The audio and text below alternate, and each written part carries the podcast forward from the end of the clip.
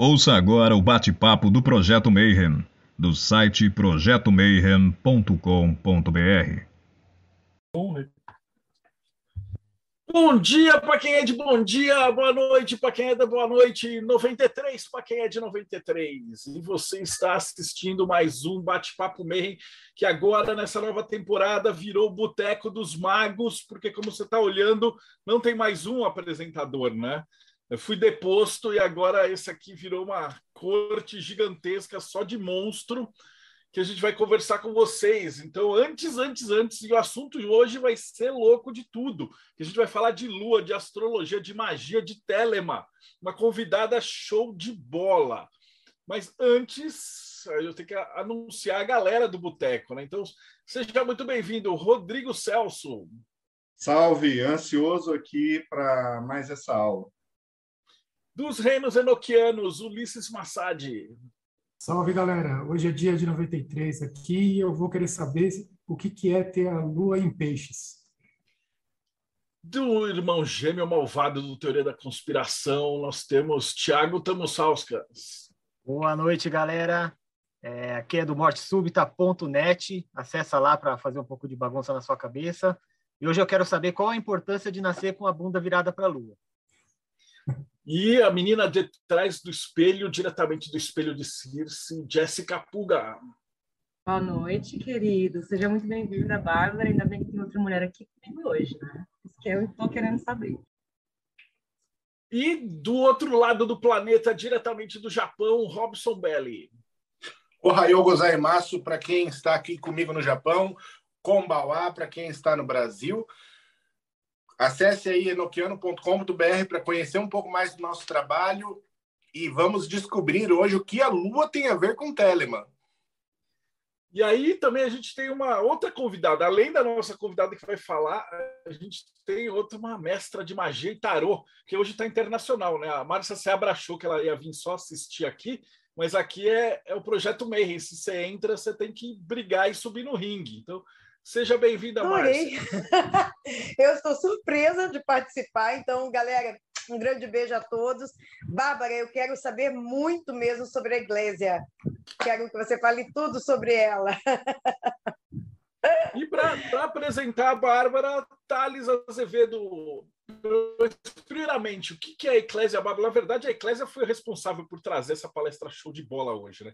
Então, seja muito bem-vindo 93. Salve galera 93. Bom, a Eclésia Babylon é uma comunidade gnóstico-telêmica que atua aqui no Brasil e é uma grande honra para a gente sediar esse tipo de palestra, que hoje é com, uma, com a nossa convidada, né, que é, nossa convidada é minha irmã, que é soteropolitana, taróloga, astróloga, sacerdotisa gnóstica, e com o currículo dispensa apresentações, que é a Bárbara, que vai estar falando aí hoje para a gente sobre a Lua no processo iniciático telêmico e com certeza é um assunto que para mim eu tô hoje eu só fiz a brincadeirinha da, da, apresentação que na verdade hoje quem dá aula é ela.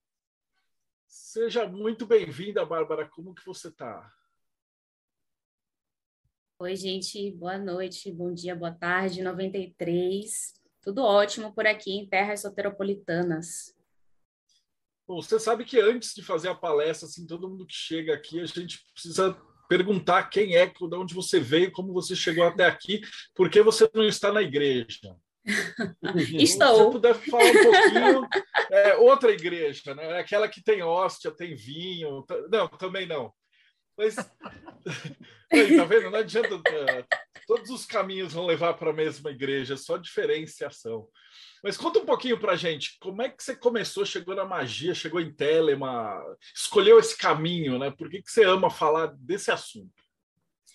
É, então, eu sempre fui uma pessoa mística, né, digamos assim.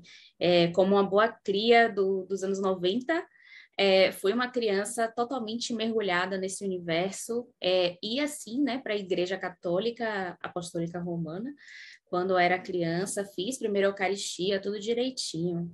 E, mas sempre estava ali lendo o quê? A revistinha do João Bidu para saber dos signos, é, comprando aquela revistinha Wicca da Ed Wolfeu, sabe? aquele clássico dos anos 90, e aquela outra revistinha Witch, que também tinha ali no iníciozinho dos anos 2000. É, e eu sempre fui apaixonada por esses assuntos, sempre, desde que eu consigo me lembrar é, da minha própria subjetividade. É, mas passei por aquela fase clássica também, que muita gente passou, de chegar ali na adolescência e romper com tudo isso, né? É, quando, eu cheguei, quando eu tinha mais ou menos uns 13 ou 14 anos, eu li o Anticristo de Nietzsche. Né? Totalmente aleatório. E daí, aquilo mudou radicalmente a minha visão daquele momento. E também começou a existir assim, um certo preconceito, sabe? A gente vai até falar um pouco sobre isso, sobre como certos temas ditos femininos acabam sendo discriminados e ali na adolescência, né, com aquela fome de ser aceita, eu acabei realmente abrindo mão desses assuntos. Me tornei adulta, é, fui viver minha vida e deixei a rotina me engolir completamente, né? É, mas ali em 2017, que foi o meu retorno da lua progredida, é, a gente tem ciclos, né? A Lua ela vai caminhando pelo nosso mapa em uma das técnicas astrológicas que se chama progressões secundárias, e a gente tem o retorno da Lua progredida, mais ou menos a cada 27 anos. E observe que é uma, uma idade bastante emblemática, a gente tem uma série de artistas, né, que faleceram com essa idade, muita gente muda radicalmente de vida ali por volta dos 27 anos, que é justamente esse movimento lunar. E eu tenho, no meu mapa, a Lua é o planeta mais dominante. E então, o meu retorno da Lua progredida foi extremamente marcante.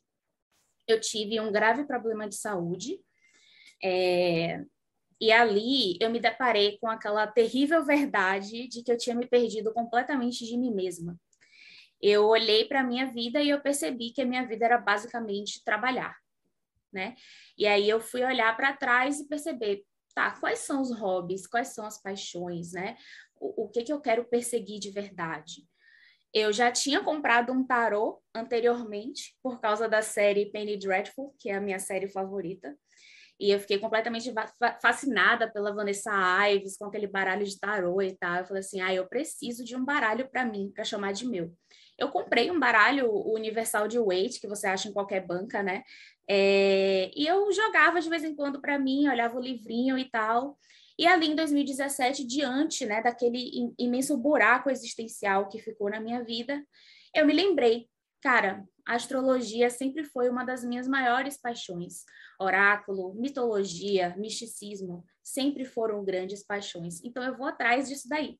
E aí eu comecei a trazer isso de volta para minha vida, muito timidamente, praticando aqui, praticando ali, é, descobrindo coisas e tal. Mas foi em 2019 que eu comecei a estudar tarô de verdade. O que é que eu quero dizer com isso, né? Que eu fui fazer um curso, que eu fui de fato aprender a jogar e tudo mais. E ali também comecei a intensificar os meus estudos de astrologia. É, em 2020, com a pandemia, eu fiquei com a minha carga horária de trabalho bastante reduzida, o que me deu tempo livre para mergulhar de cabeça em tudo isso. E foi aí, nessa época, que eu resolvi abrir um perfil no Instagram para compartilhar os meus estudos, é, porque eu amo trocar, né? Sou uma pessoa lunar, amo trocar, amo conversar. E sou geminiana, então eu amo falar das minhas descobertas. É, e essa troca com as pessoas foi ficando cada vez mais intensa, mais interessante, e naturalmente esse movimento foi acontecendo, de começar a atender, das pessoas é, é, começarem a se interessar e, e, pedirem por mais conteúdos produzidos por mim, e ali eu fui mergulhando de vez no ocultismo. Quando eu comprei o tarot de Tote, que eu peguei ele nas minhas mãos, foi ali que eu entendi que, cara, eu achei o meu mundo, né? Eu, eu não sei nem explicar, não sei colocar direito em palavras. A minha sensação quando eu peguei o baralho pela primeira vez, quando eu embaralhei, quando eu joguei com ele. E, e o primeiro jogo, eu sempre, quando eu compro um baralho novo, eu sempre faço aqueles jogos do tipo entrevistando o deck, né? E que ele vai te dizer mais ou menos como que você vai trabalhar com ele e tal. E eu lembro como se fosse hoje, que o jogo me dizia o seguinte: esqueça todos os outros baralhos. Eu sou o seu baralho. E foi a partir dali que minha mente explodiu, que eu fui conhecer Telemann. Então, assim, é tudo muito recente, na verdade. né? E vem desse movimento, 2020 foi o meu retorno de Saturno, que é um outro marco astrológico muito importante, e, e aí veio realmente essa cobrança, né? De tipo, ok, você está aqui nessa, nessa fase dos 30 anos, o que, que você vai fazer a partir de agora? É, o que, que você vai levar adiante, né? Você vai se reconectar com a sua essência e com as suas paixões, ou você vai deixar tudo ficar para trás no comodismo de uma rotina fácil? E eu escolhi não deixar tudo cair no comodismo da rotina fácil. Eu escolhi mergulhar de verdade nesse caminho. E quando eu conheci Telema e, e me tornei telemita, eu uma grande ficha assim caiu. Eu sempre me senti uma pessoa muito aleatória, porque eu sempre gostei de coisas aparentemente completamente desconexas. Então, eu era aquela pessoa que curtia signos, amava o Senhor dos Anéis, é, gostava muito de dançar, é, coisas totalmente desconexas, heavy metal, e, tipo, nada se combinava, e eu ficava muito naquela ali, mas, gente, é, é como, como assim, né? Por que que eu sou assim? E, de repente, eu entrei em, em, em, eu conheci esse mundo, esse universo de Telemann, e ali eu descobri que a minha vida tinha sido, até então, um, um acúmulo de retalhos, né? E faltava a linha e a agulha para uni-los e transformá-los numa colcha. E essa linha, essa agulha foi Telemann. Então, eu vejo assim, cara, eu estudei grego clássico como matéria optativa na faculdade, né? Eu fiz, é, eu fiz letras. Então, eu cursei grego clássico, tipo, como assim, né? E hoje eu tô lá, tipo, no Rubi Estrela, Apopantos Calcadaimanos, entendeu? Então, tipo, a coisa, ela se amarrou de uma maneira que realmente é, deixa pouco, deixa pouco espaço vazio para perguntar se era ou não para ser, se combina ou não, se vai ou não, simplesmente é. E foi e está sendo, e eu me permiti viver essa jornada, me permito todos os dias viver da forma mais intensa e recompensadora possível para mim. E a cada dia eu descubro mais conexões, é, mais, mais magia, digamos assim, e, e a cada dia a coisa faz mais sentido. Então, basicamente, é isso.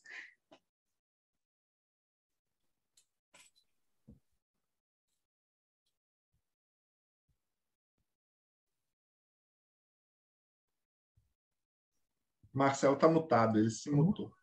É, ele tinha me mutado aqui, porque eu estava prestando atenção.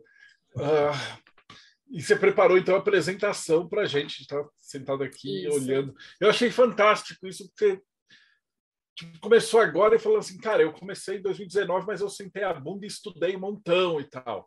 Né? Essas semanas a gente teve aí uns casos bizarros dos fulano inventando o passado para ficar mais importante, é, mexendo nas cabalas, esquecendo aluno. Até no, no Espelho de Circe saiu um texto exatamente sobre isso.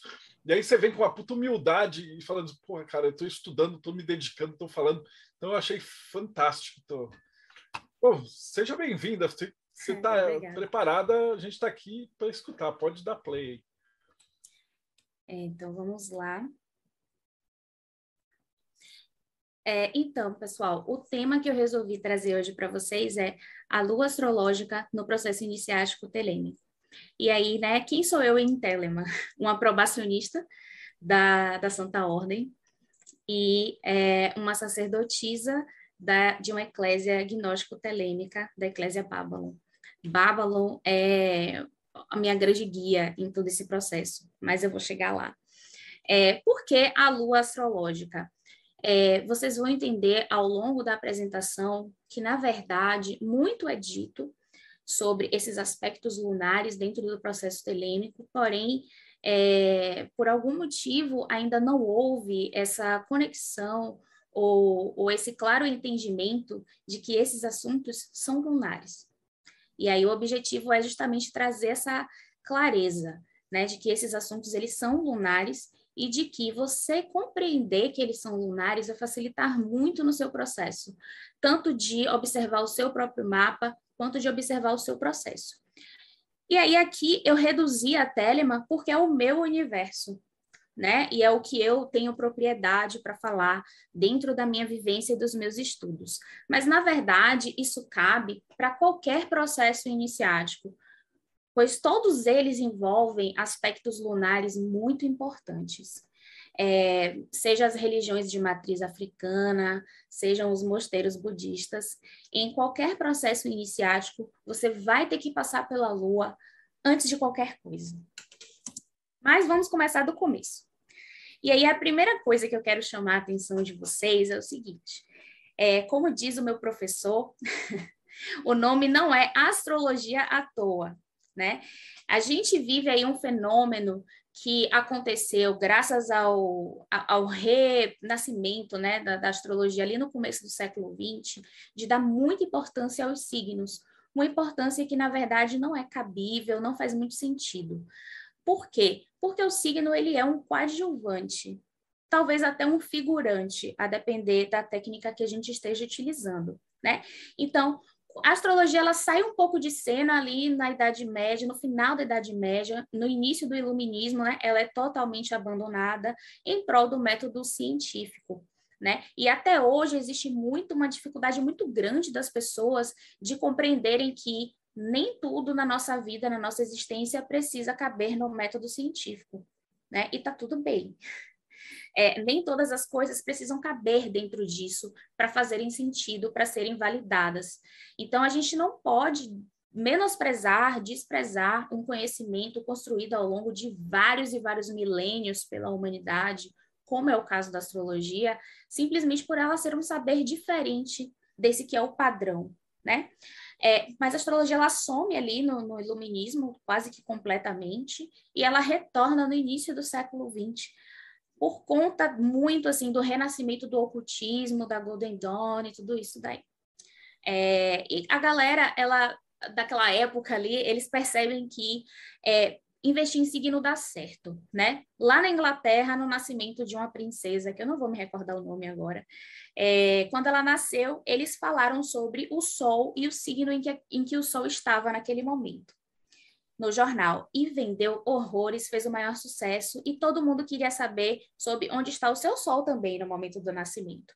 E é daí que surgem os horóscopos baseados no signo em que o sol está, né? O que, que é o nosso signo? É onde o sol está no zodíaco no momento em que a gente nasceu.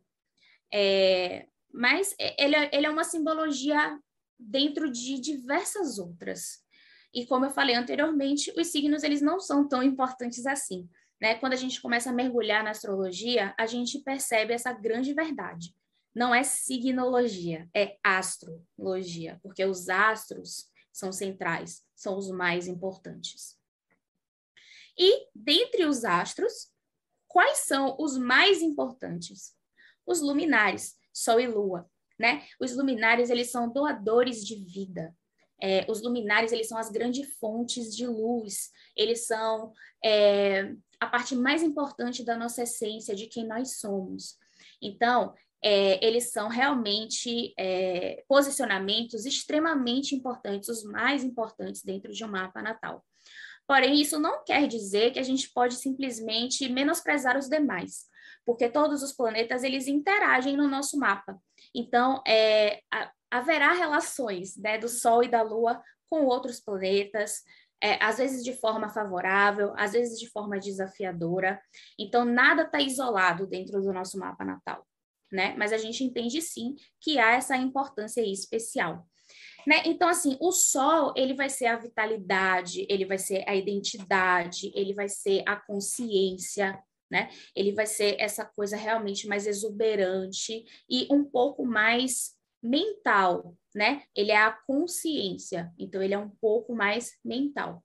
E a lua, ela vai ser o nosso corpo, a nossa nutrição, e essa nutrição ela é tanto alimentar mesmo, quanto em, no outro sentido, um pouco mais figurado, do que, que vai de fato fazer com que a nossa vida tenha sentido, do que vai trazer satisfação, né?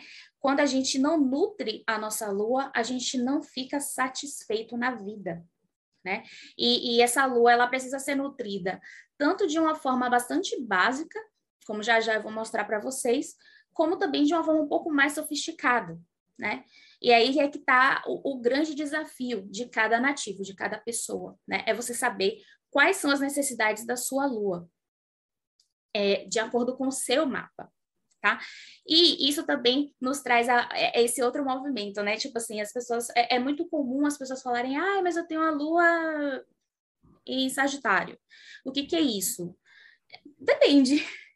É uma lua em Sagitário angular, está no ascendente, é uma lua em Sagitário na casa 5, é uma lua em Sagitário na casa 12.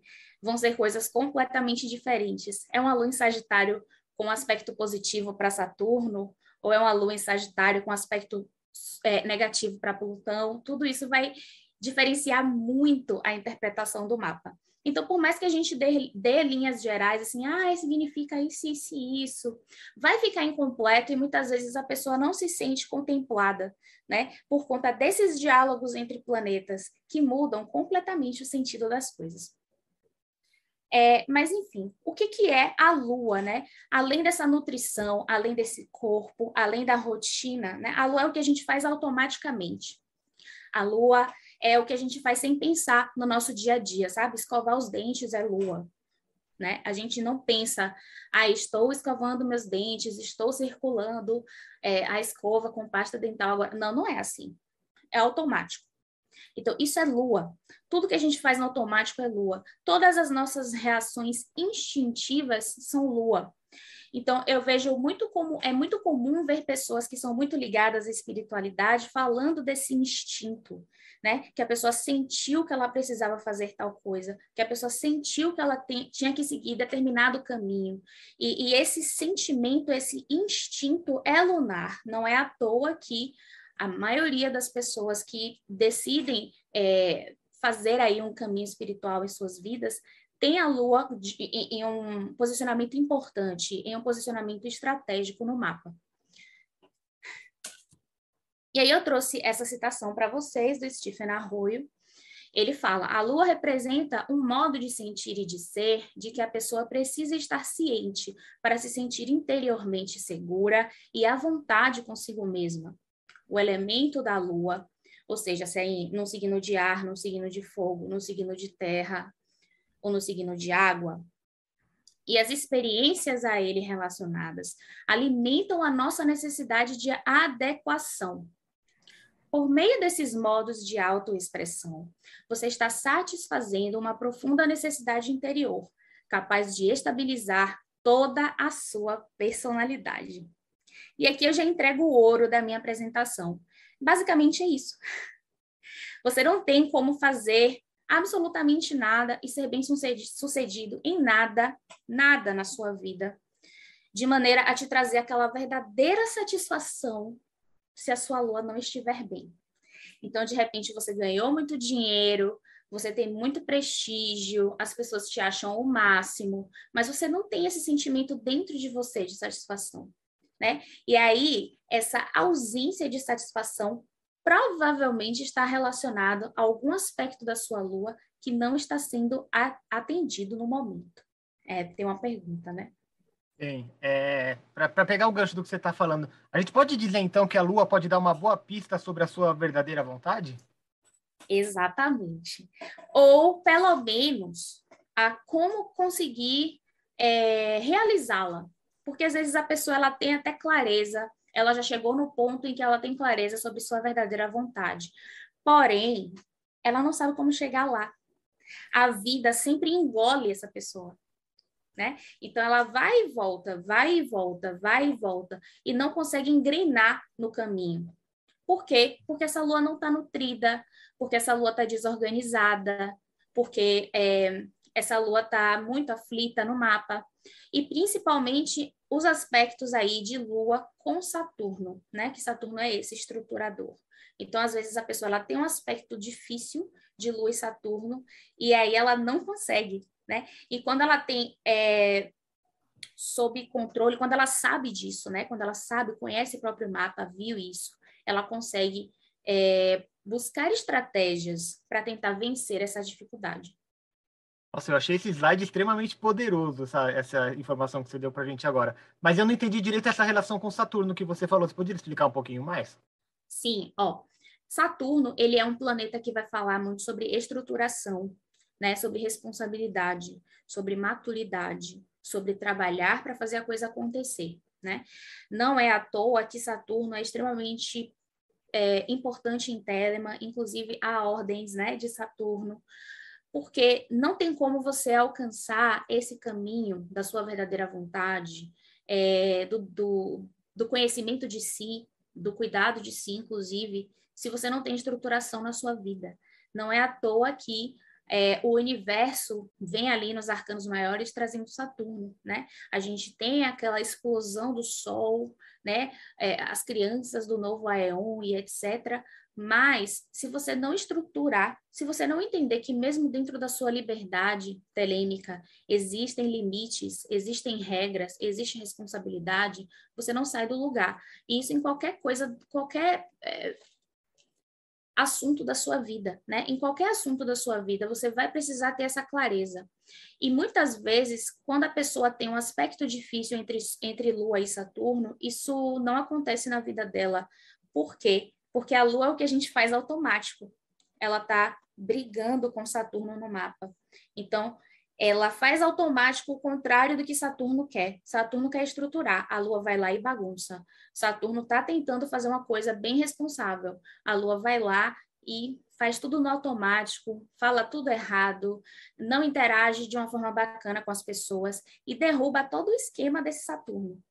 Né? Então, quando esses dois planetas eles estão em conflito, a pessoa realmente vai ter que se esforçar bastante para trazer é, uma harmonia possível é, é, para os dois, a fim de conseguir realizar seus projetos. Né? Já quando a pessoa tem um bom diálogo, né, tem um bom aspecto ali entre Lua e Saturno, as coisas facilitam muito, porque ela vai lá e estrutura com Saturno, e com um pouquinho de esforço, esse, essa estruturação se torna automática com a Lua. E a pessoa passa a fazer aquilo como uma parte da rotina dela e ela vai embora. É, tudo bem? Deu para entender? Eu sim, tem uma, tem uma outra pergunta. É, assim, estou adorando a palestra e eu só queria fazer uma pergunta bem básica, porque eventualmente essa palestra vai cair em alguém que está pesquisando sobre Lua.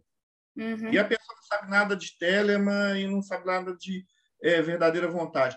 E aqui no Mayhem nós já fizemos várias palestras sobre verdadeira vontade. Aí eu queria saber a sua opinião, assim, bem rapidamente, sobre o que é, na sua opinião, a verdadeira vontade. Difícil, hein?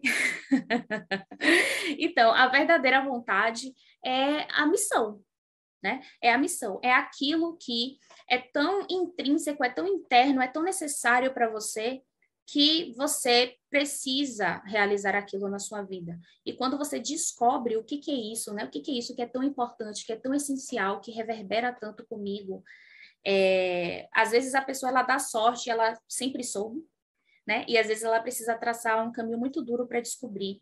E quando ela descobre essa, essa verdadeira vontade, quando essa verdadeira vontade vem à tona, né? Tipo, a minha missão é essa, eu vim para esse mundo fazer isso, eu sou bom nisso e eu ajudo as pessoas quando eu faço isso, né? E o universo conspira ao meu favor quando estou fazendo isso. Né? Ela, ela tem uma vida muito mais feliz, muito mais é, completa, né? Então, na minha visão, a verdadeira vontade é isso, é essa, essa esse mistério para algumas pessoas e essa obviedade para outras pessoas daquilo que você nasceu para fazer e que você pode até tentar fugir, mas aquilo retorna. É, você pode até achar que não, porque não é tão bacana para o que você planejou, né? Tipo assim, você queria ganhar muito dinheiro, mas a sua verdadeira vontade é uma outra coisa que não dá grana. Mas chega um determinado momento que você percebe que você seguindo aquilo é que você de fato vai encontrar a felicidade e que você vai trazer um impacto para sua comunidade, porque eu concordo muito com o Rodrigo Vignoli, é, que inclusive fez a palestra aqui sobre esse tema, quando ele diz que essa verdadeira vontade ela tem sim que trazer um impacto para sua comunidade, ela reverbera, é natural, né? Quando a pessoa realiza sua verdadeira vontade, isso reverbera para a comunidade ao redor dela. Não existe verdadeira vontade de destruição, né? É, se a pessoa ela está destruindo, acabando com a comunidade, acabando com as pessoas, delimitando liberdades, então isso não é verdadeira vontade, isso é outra coisa. E aí, olha só, a ideia dessa palestra veio assistindo o Rodrigo Vignoli. Eu admiro muito ele, eu acho ele um cara sensacional. E foi quando ele mostrou essa pirâmide de Maslow, que eu não conhecia, que, tipo, veio aquele clique na minha cabeça e eu falei, cara, isso é lua. Né? Então, a gente discute muito, né? Telemann, ele é, é um meio ainda bastante elitista. Eu espero que um dia a gente consiga mudar isso. Mas, é, por ser um meio muito elitista, muitas vezes essa conversa ela não acontece, né? Porém, é óbvio que a pessoa ela precisa estar assegurada para ela chegar no ponto de ela conseguir filosofar e elucubrar sobre a existência, né? Uma pessoa não vai pensar, ai, qual que é a minha verdadeira vontade se ela tem que trabalhar em três empregos para conseguir botar pão na mesa, né? Uma pessoa ela não vai pensar, ai, qual que é a minha missão de vida se ela não tem onde morar ou se ela vê o filho chorar passando fome. Então, existem necessidades básicas que vêm antes, e a gente mora num país extremamente desigual. Então, esse é um assunto que precisa sim ser falado. E mesmo dentro daquelas pessoas que chegam a esse patamar de poder filosofar, existe muita desigualdade dentro né, desse grupo muito restrito de pessoas. Então, vai ter gente que vai ser, né, vai herdar uma grana, como era o caso do próprio Crowley, e tem pessoas que têm que ralar muito para conseguir ter seu sustento e que vão chegar em casa exaustas e ainda ter que fazer banimento e etc., escrever no diário. E isso é extremamente difícil. Né? Então não tem como a gente é, equalizar, colocar todo mundo ali, né? É, eu lembro muito daquele do, de, um, de uma charge que tinha muitos anos atrás da igualdade, né? A igualdade é você dar uma caixa para cada pessoa, não importa a altura dela, para que ela consiga observar atrás do muro. Só que o cara baixinho, ele sobe na caixa não adianta nada. E o cara altão, ele nem precisa da caixa, mas ele vai lá e sobe a si mesmo. E o que, que é equidade, né? É, é o cara que é altão e que não precisa da caixa, dá a caixa dele para o baixinho empilhar e conseguir enxergar também. Então, a gente tem, a gente está muito distante disso ainda. A gente está muito distante das pessoas terem um mínimo de dignidade para poderem pensar sobre sua espiritualidade. E quando a gente tem um mínimo de dignidade, né, como, colocando aí pessoas, por exemplo, de classe média, né, é, a gente tem que ralar muito, cara, né? E aí a gente trabalha o dia inteiro, a gente se acaba, etc. E a gente chega em casa cansado, e nem sempre a gente vai dar conta de todos esses desafios. Isso é muito lua, né? Isso vai falar sobre aquela nutrição que eu comecei é, explicando. Então, quando a gente quer muito fazer uma coisa, mas a gente simplesmente não tem força física para isso, o nosso sol está um pouquinho apagado, que é a vitalidade, né? E a nossa lua, ela está agindo ali no automático e a gente não está tendo possibilidade de pensar sobre as coisas mais sofisticadas da vida. Então, a gente tem que pensar muito sobre isso, sobre essas questões lunares que deveriam ser universais. Todo ser humano deveria ter né, acesso à, à base da pirâmide, a fisiologia, a segurança, para que ela pudesse pensar as demais. Toda pessoa deveria ter acesso a relacionamentos saudáveis ou a ter condições emocionais de perceber quando aquelas relações não são saudáveis, para que ela possa ir subindo nessa pirâmide até ela chegar lá em cima na realização pessoal, que é descobrir verdadeira vontade, que é colocar essa verdadeira vontade para jogo, que é para ter oportunidades de trazer isso à tona. Então, até ela chegar lá em cima no azul, é bastante chão, é difícil. E aí, a gente tem que lembrar que a sofisticação, ela precisa de flexibilidade. Não tem como a pessoa ser sofisticada se ela não é flexível né? Se essa pessoa ela é intransigente, inflexível, ela deixa de ser sofisticada. A sofisticação mora, né, nessa habilidade de ser criativo, de ser inventivo, de enxergar novas soluções, de, de conseguir ver além do óbvio, né? São, é uma habilidade bastante sofisticada né? Sofisticação é sofisticada. Enfim, é, essa é uma habilidade bastante refinada que a pessoa ela precisa trilhar um longo caminho até ela achar. Então, para ela chegar lá na flexibilidade, ela precisa da lua primeiro.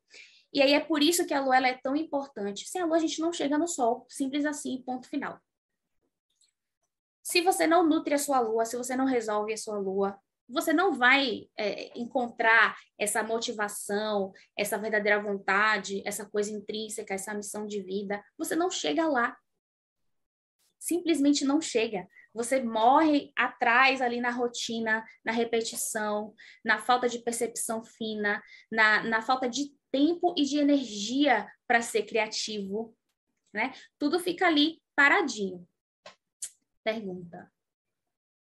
É, Bárbara, eu queria que você aproveitasse esse momento para esclarecer uma passagem do livro da lei que eu vejo que é muito mal usada e espalhada por aí. E eu acho que essa oportunidade é perfeita. É, aquela, é, aquela, é aquele trecho do os escravos servirão. Ela é muitas uhum. vezes usada como uma forma de, de elitismo mesmo. De... Uhum.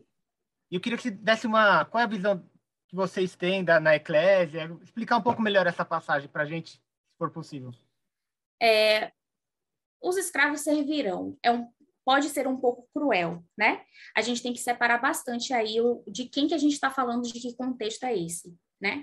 Quando a gente está falando do livro da lei, a gente está falando das pessoas que já estão ali bem perto do, do, do topo da pirâmide, né? Então essa pessoa ela já teve uma condição, ela tem a base da pirâmide garantida e ela está trilhando o caminho mais refinado nesse momento. Então, se essa pessoa ela tem a condição, a condição financeira, a condição energética, a condição de vida, a condição emocional de trilhar esse caminho espiritual, ela chega num ponto no qual ela pode escolher sim se ela vai continuar servindo ao automatismo de uma lua mal resolvida ou se ela vai deixar de servir essa lua mal resolvida, de lutar contra essa verdadeira natureza dela para ir atrás da verdadeira vontade. Porém, a gente não pode de maneira nenhuma perder o horizonte e cobrar de uma pessoa que não tem a menor condição de que ela pare de servir. Né? Como é que uma pessoa que sai de casa quatro da manhã para pegar três transportes para chegar no trabalho, trabalhar o dia inteiro, voltar, mais três transportes, chegar em casa 10 horas da noite, às vezes até meia-noite, porque depois ainda vai para uma faculdade. A gente não pode exigir dessa pessoa que ela não sirva, né? Pare de servir ao sistema, não é, não é tão simples assim. Então a gente tem que entender que é muito fácil de um contexto socioeconômico alto a pessoa olhar de lá de cima e dizer: os escravos servirão, você está aí porque você quer. E a gente sabe que não é assim. A gente sabe que tem gente que vai ralar muito e que, infelizmente, não vai ter a oportunidade de chegar lá no topo, no, no triângulozinho azul da pirâmide. Então, assim, eu vejo dessa maneira.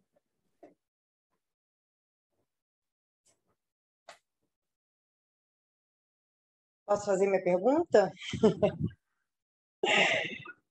é, Bárbara, a questão que você falou sobre a Lua sempre né, vem antes do Sol. E isso a gente pode constatar no tarô, né, na carta 18, vem antes da 19, e também na árvore da vida, quando você faz o caminho de ascensão da, da árvore. A gente sai de Malkuth, de Exode e Tiferet, vamos pegando aí pelo uhum. caminho da pomba. É, qual é a minha questão? A lua que você trata, que você fala de nutrir, seria uma, essa parte do nosso ego, que Exode estaria ligado, é, como seria isso? Seria satisfazer as nossas, a nossa base, né, que é a Fundação Iesode, e, e a partir daí, então, você conseguir chegar ao sol, conseguir chegar onde está a sua verdadeira vontade, porque o sol é no sol que está ali o nosso sagrado anjo guardião, ou seja, é Intiferet. Então, é, a minha pergunta é essa: é a lua que você está tratando, ela pode ser colocada como nosso ego? Eu acredito que sim, não totalmente, mas em parte sim. Porque a gente precisa de um certo conforto, e conforto tem a ver sim com o ego, para ir adiante, né? Mesmo que depois você decida que você vai vencer aspectos negativos do seu ego, né? Porque destruir o ego a gente não vai, senão a gente deixa de existir, né? Mas mesmo quando você entende que você vai é, desafiar o seu próprio ego para superar aspectos negativos, você já precisa estar num patamar no qual esse ego foi bem estabelecido, bem alimentado, fortalecido, né? Para que você chegue a esse refinamento. Porque o que, que é você sair do, da lua para o sol? É você sair do automático e passar para o refinado e, pra, e passar por aquele processo que é, é mais racional, mais analítico, mais em prol do, do seu desejo, do seu interno, da sua alma, da sua essência, né? Mas para você partir nessa jornada, primeiro você vai precisar nutrir sim, resolver sim, né? Você vai ter que ter uma base sólida, porque senão você não consegue, né? Ou você eh, se perde totalmente nesse processo e pode causar muito mais danos do que ganhos para a pessoa, né? Que está tentando aí desesperadamente, né? É, é você tentar achar, viver melhor a sua essência quando você nem sequer tem domínio da sua rotina. E aí, eu, daqui a pouco eu vou mostrar isso, não sei se é o próximo já. É, então, aqui eu trouxe esses conceitos que eu acho que são extremamente importantes e que esclarecem também um pouco o ponto, né? Então, o que, que é anomia? Anomia é quando você não tem nenhum tipo de estruturação, né? Quando você está simplesmente indo com a maré, totalmente desorganizado e caótico, você não sabe o que está fazendo. Então, a pessoa, quando ela existe em anomia, ela não tem a menor condição de correr atrás da sua verdadeira vontade. E aqui a gente está falando de uma pessoa que até tem, tem comida na mesa, tem uma, um teto sobre a cabeça, tem uma condição melhor, já consegue pensar sobre sua existência, mas ela não enxerga que ela tem que organizar a vida dela primeiro antes de seguir adiante no processo. Então, a anomia é o caos total. Né? Aí a gente tem a heteronomia. A heteronomia é quando você vive a vontade dos outros, que infelizmente é a realidade da maioria das pessoas. Né? E aí a gente pode até jogar um escravo e servirão a depender de qual extrato social a gente está falando. Né? Então, é aquela pessoa que às vezes por falta de consciência, mas muitas vezes por comodismo, simplesmente vai com a maré. Ela abre mão de suas escolhas, por mais que isso seja doloroso e difícil, por mais que ela pague um preço muito alto por isso, mas em prol de se encaixar, em prol de viver de uma maneira mais tranquila. Ela simplesmente vai com o fluxo, ela vai com o que a sociedade dita né? E aí a gente finalmente chega na autonomia. A autonomia é quando você se governa, é quando você faz a sua verdadeira vontade, é quando você tem noção de quem você é mesmo, né? É quando você ativa esse esse modo, tipo, eu sou assim, meu sonho é esse, a minha missão de vida é essa, eu enriqueço o meu meio quando eu sou assim, então é isso que eu vou fazer. E aí, nesses três conceitos, a gente consegue jogar bastante a anomia lá que eu, que eu expliquei anteriormente, essa relação difícil Lua e Saturno, então Saturno até tá ali, coitado, tentando fazer alguma coisa, mas essa lua bagunça sempre e não rola, e a pessoa vive num caos. Essa heteronomia, a gente pode pensar até numa lógica do velho Aeon, né? Então, o velho Aeon, em que as pessoas vivem comandadas, né? Em que as pessoas não têm liberdade, em que elas seguem o fluxo, em que elas seguem o fluxo das religiões, que ditam sempre o que elas devem fazer, em que elas seguem o fluxo do sistema econômico do planeta, né? E a autonomia é essa busca de todas as crianças do novo Aeon, né? De nós que aceitamos a lei de Telemann. É da gente buscar se governar, é da gente buscar a nossa liberdade, entendendo que liberdade existe dentro de certos limites, a liberdade existe quando a sua lua, o seu sol, o seu Saturno, eles estão em harmonia, né? Quando a sua lua age automaticamente todos os dias, você está ali praticando as coisas que você precisa para fazer com que o processo de estruturação da sua vida dê certo, de maneira que você consiga realizar a sua verdadeira vontade, de que você consiga viver a sua essência em sua máxima potencialidade né? Então, é esse casamento. Inclusive, quando a gente para para pensar, né, o caminho de Exod Tiferet é a arte.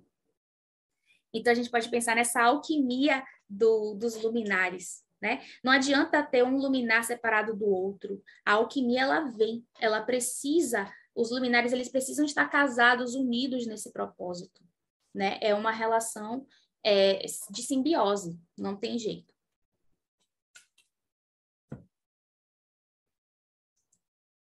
Pois não. Deixa eu aproveitar a tua pergunta, aliás, a tua explicação, Bárbara, e fazer uma pergunta. É, você falou da relação dos luminares, né? Sol e Lua e de Saturno. É, Para alguém leigo que está assistindo a palestra e vamos supor que ele tem um mapa astral dele ali, você vai explicar isso mais para frente ou ou como é que a pessoa olharia para o mapa e saberia se esses astros estão na, numa posição favorável ou não para que uhum. ela possa tomar alguma atitude? Bom, é bom. A primeira, a primeira coisa é a pessoa observar em qual casa está né? E aí vai descobrir qual é o assunto, né? Então, se tem, se o planeta está na casa 1, na 2, na 3, na 4, enfim, até a 12, né? Qual é a casa? Então, qual é o assunto daquele planeta? É a primeira coisa. E a segunda coisa é observar se tem uma linha azul ou uma linha vermelha entre eles. Normalmente é azul e vermelho, né? Azul para um aspecto mais harmônico e vermelho para um aspecto mais desafiador. Se for um aspecto harmônico, a pessoa tem que ter cuidado para não se acomodar, né? Porque as coisas acontecem com mais fluidez e facilidade, né? A rotina ela se acerta meio que sozinha e a pessoa fica ali no automatismo. Então, nem é, as pessoas, ai meu Deus, meu mapa é cheio de aspectos difíceis, linhas azuis, tá, linhas vermelhas e tal. Mas às vezes essa pessoa ela vai ter mais facilidade de acertar essas arestas, justamente porque ela está ali envolta em, em desafios, do que a pessoa que tem muitas linhas azuis e que fica ali com as coisas se resolvendo e ela não tem essa autonomia de resolver as coisas. Porque as coisas elas se acertam, então a pessoa fica lá, ah, não preciso me esforçar, daqui a pouco isso aí se ajeita só, né? Que é, é, é o grande problema dos bons aspectos. E se a pessoa tiver uma linha vermelha ali entre os planetas, que é o aspecto mais desafiador, é, a vida vai propor situações nas quais essa pessoa não vai ter como fugir, ela vai ser obrigada a lidar com essa dificuldade entre o que faz automático e a estruturação, né? Lua e Saturno. E aí ela vai ter que ir dançando aí nessas experiências até ela conseguir entender onde é que isso se alinha, que tipo de estruturação vai funcionar para essa rotina, para essa lua. E aí, realmente, para uma pessoa que não entende muito de astrologia, fazer isso sozinho é um pouco difícil, né? Porque são, são, são muitas variáveis em jogo. Mas é um bom começo, sim, você pegar um bom livro, como, por exemplo, esse aqui, que é bem acessível, da Cláudia Lisboa. Os astros sempre nos acompanham. Eu acho ele bem acessível, bem facinho de ler, né? Não é um astrologuês tão difícil. É, você já pode olhar qual planeta está em cada casa, o que os aspectos harmônicos ou desafiadores é, significam, e já tendo e já ir tendo alguns insights até que ela tenha condições de fazer uma consulta com um astrólogo. E aí eu coloquei aqui a fotinho desse livro. Esse é um livro que está esgotado. Ele é bem difícil de achar, mas ele é maravilhoso. Os Luminares, de Liz Green e Howard Sasportas. A Liz Green fala da lua e o Howard Sasportas fala do sol. Isso são palestras, aulas, né, masterclasses que eles deram. E o livro é muito bom e eu tirei várias informações desse livro. E aí eu recomendo fortemente a leitura para quem se interessar mais por esse tema é também bastante acessível à linguagem, uma pessoa que não estuda astrologia consegue ler. E aí eu já começo aqui com uma citação. Então, a tríade de divindades lunares reflete uma experiência humana arquetípica, projetada na lua física do céu. O corpo representa uma importante dimensão dessa experiência, refletindo as fases da Lua em seu próprio padrão cíclico de desenvolvimento e mortalidade, né? Porque a Lua ela morre e renasce. As divindades lunares regiam, além do ciclo anual de vegetação, o ciclo humano do nascimento e da morte. Como a lua mitológica rege tanto os instintos quanto o domínio orgânico do corpo, essas divindades costumavam ser femininas. Todos nós nascemos de um corpo de mulher e dele recebemos nosso primeiro alimento. O ciclo lunar era chamado de Grande Ronda, refletindo uma ligação com o destino e com a incessante repetição, né? Lembra do que eu falei? É lua, é repetição, é automatismo, é aquela rotina do dia a dia.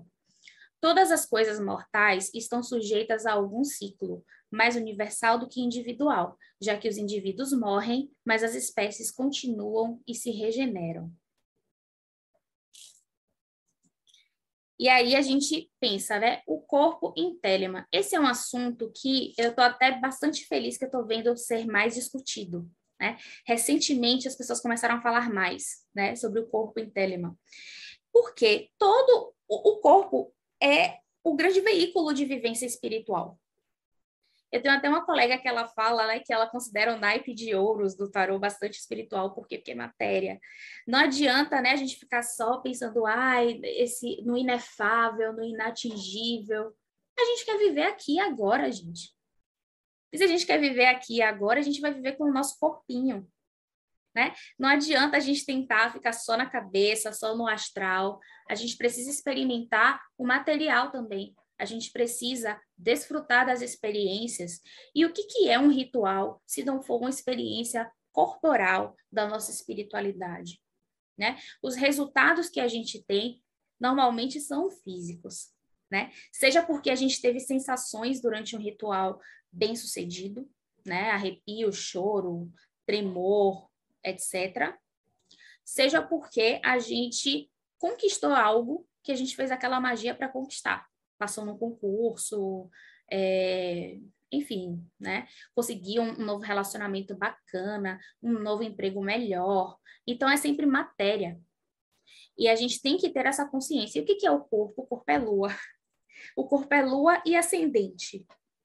Então, a lua, ela vai ter esse processo extremamente importante. Ela vai dizer como que o seu corpo se nutre. Depois eu coloquei um slide dando alguns exemplos para vocês entenderem melhor isso de que nutrição é essa que eu estou falando. Mas é o nosso corpo que manda em todo esse processo. E aí, não é à toa que a primeira coisa que a gente vai fazer no probatório da, da Astroagento, por exemplo, é treinar nosso corpo. Então, a gente vai fazer asana, né, que, é, que são a, as, as posições fixas, que a gente tem que ficar um tempo, educar nosso corpo, aquelas posições.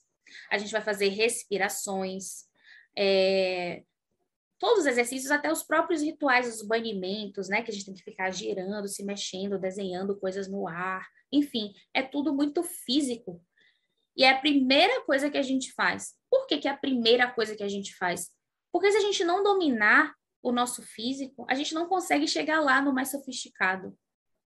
Não adianta você ir lá para o ritual mais mental que existe, ou mais é, sofisticado, que tem mais ferramentas e mais linguagens, se o básico, que é você conseguir ficar numa determinada posição durante um determinado tempo para fazer aquela cerimônia, você não consegue.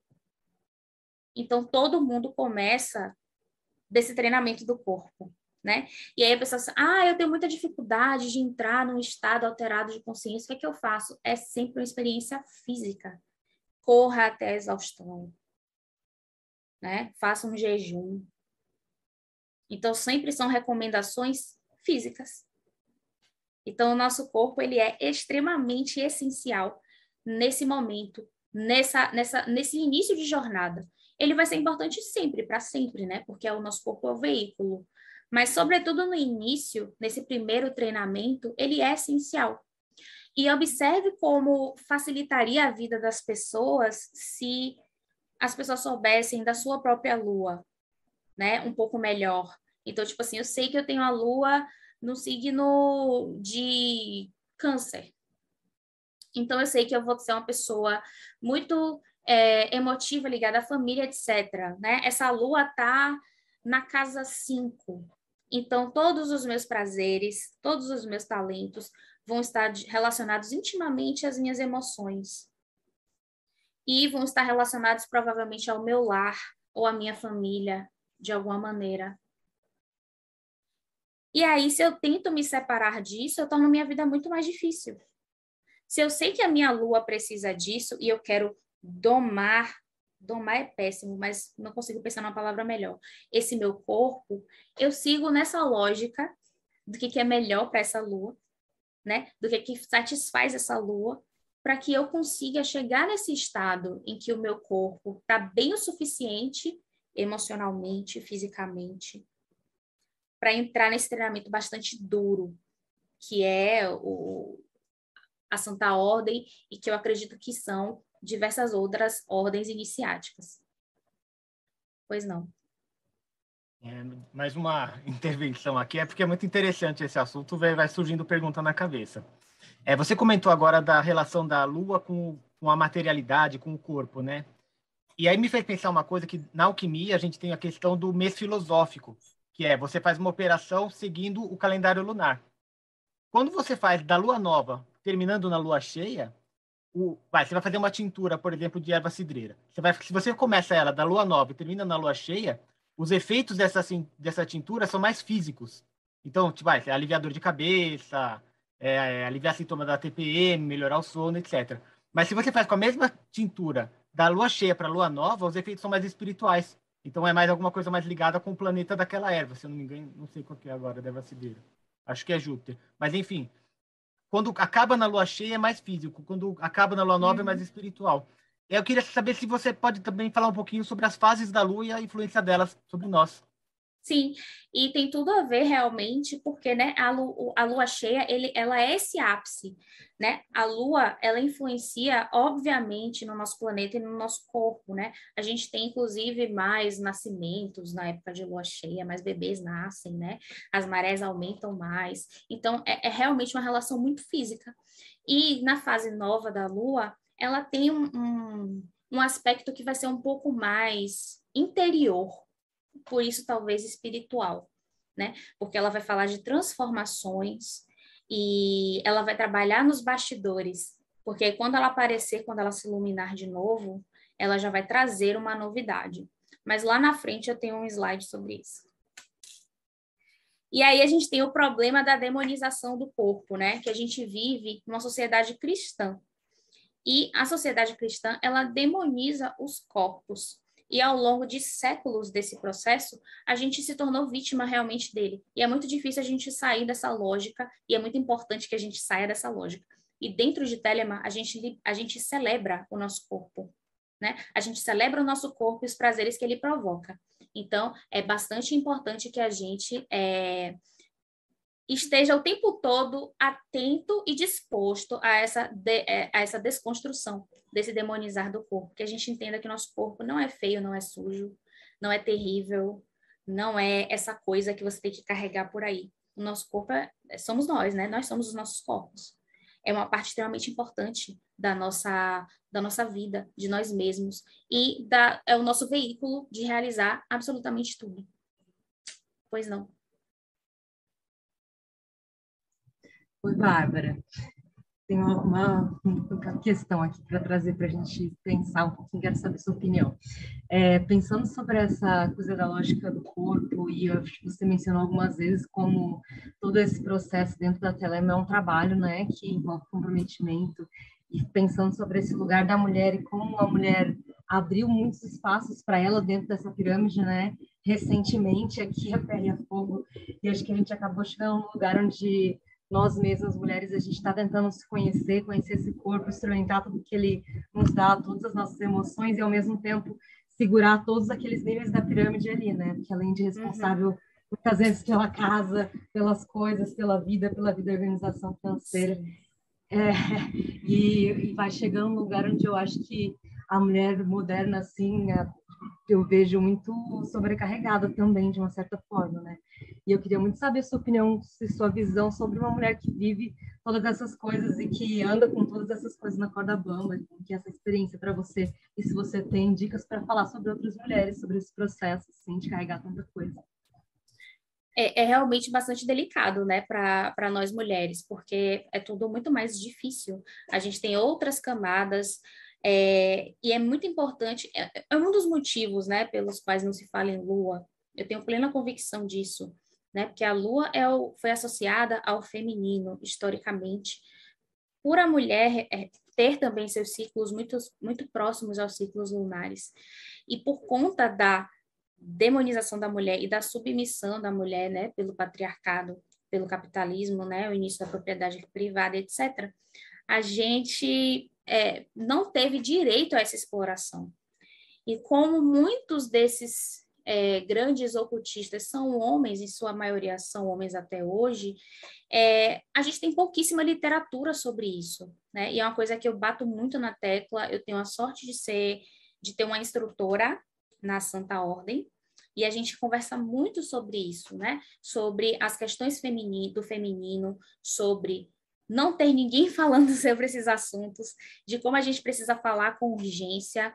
E é, eu acho que só vai mudar com, a, com, as mulheres ocupando os espaços. Então, a gente vai precisar pensar o que, que é ser uma mulher em Telema, né? O que, que é viver as demandas de Telema sendo mulher? O que, que é viver as demandas de Telema tendo é, ciclo menstrual, sentindo cólica, TPM, menopausa, sendo mãe, etc e só mesmo mulheres, mulheres diversas, né? De, diversos, de diversas sexualidades, de diversas visões de mundo, é, se colocando mesmo para a gente ir pensando essas questões juntas. Do meu ponto de vista, a exploração lunar ela acaba tendo um plus para a mulher, porque ela também vai falar do nosso, do nosso ciclo natural, físico, né, fisiológico, e ela também vai falar da questão de maternidade.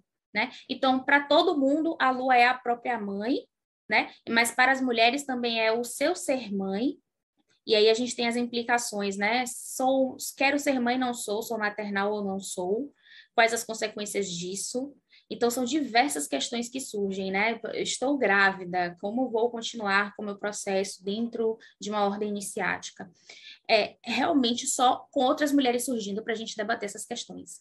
Né? Quanto mais mulheres ocuparem esse espaço, aparecerem e colocarem essas questões para jogo, mais interessante eu acho que o debate fica. Existe uma uma ocultista que ela faz isso de uma forma bastante interessante, que é a Modali. Eu não sei se vocês conhecem, mas ela é sensacional e ela tem diversos artigos que são muito instigantes, né? E ela não tem medo de polêmica, ela levanta as questões mesmo para a gente refletir, para a gente explodir o cérebro. E aí eu recomendo bastante a leitura dos artigos dela. Tem muita coisa no site dela. É, se vocês colocarem no Google, acham muito fácil. A Modali é A-M-O-D-A-L-I. Se eu não me engano, ela é britânica e ela é excelente. Ela levanta muitos questionamentos que derretem assim meu cérebro, sabe? E aí é isso, precisa ter mulheres pensadoras, precisa ter mulheres se colocando é, e pensando sobre isso, né? Então eu acho que a gente trazer a Lua como algo muito importante em Telema é um passo, do meu ponto de vista, né? Porque a Lua é extremamente importante, mas ninguém fala que tudo isso é Lua. Ninguém fala que um probatório é uma grande Lua. É você conhecendo a sua lua, é você nutrindo a sua lua, é você entendendo a sua lua. Se a gente soubesse, seria muito mais fácil, né? Então, assim, eu sei qual é a minha lua. Isso facilita demais um processo probatório. Eu sei que eu preciso desse tipo de nutrição, eu sei que eu preciso da troca, eu sei que eu preciso da emoção, eu sei que eu preciso da estrutura, né? Então, quando a gente sabe qual é a nossa lua e como ela funciona no nosso mapa, esse probatório, que é um processo que pode, ó, te tirar muito do sério, acaba ficando mais suave. Eu não sei se eu respondi, mas é porque realmente é algo muito aberto ainda, também na minha cabeça, eu acho que na cabeça de todas as mulheres que estão no meio ocultista e que estão em Telema. Adorei sua resposta, e é por aí mesmo. A gente está descobrindo junto, né? Como que a gente vai fazer. É. Pois não, Robson. Parabéns pelo que eu ouvi até agora, palestra fantástica. Eu queria abordar e parabenizar o tema que é muito pouco tocado a respeito da demonização não só do corpo, mas da matéria em si como um todo, dentro do meio ocultista. Há uma demonização muito grande da questão material dentro do ocultismo, não só relativo ao corpo, mas também relativo a todas as outras questões do aspecto mais mundano da vida, que dão suporte a esse aspecto mais elevado. É, eu acredito que você está indo numa direção muito acertada com relação ao seu estudo, ao seu trabalho. Parabéns. E eu acredito que realmente essa, esse problema da demonização não é só do corpo, mas da matéria, da matéria em si como um todo, né? Dessa questão material como um todo é demonizada dentro do ocultismo. Parabéns uhum. pelo seu trabalho, estou achando fantástico. Ah, obrigada. Thales. Bárbara, eu vou aproveitar e colocar aqui só alguns comentários, só porque uma das perguntas aqui eu perdi qual foi o contexto, então eu vou até pedir para a pessoa refazer. Foi a, a, a Freis 333 que colocou a posição de Lua e o signo qual o impacto. Desculpa, eu perdi momento que você perguntou, então não sei qual foi o contexto. Se puder explicar de novo, aí eu mando aqui para a Bárbara no final. Ah, aproveitar, já que eu fiz a interrupção, colocar aqui que a gente está com vários elogios aqui. Ah, Verônica colocou perfeito trazer esse aspecto.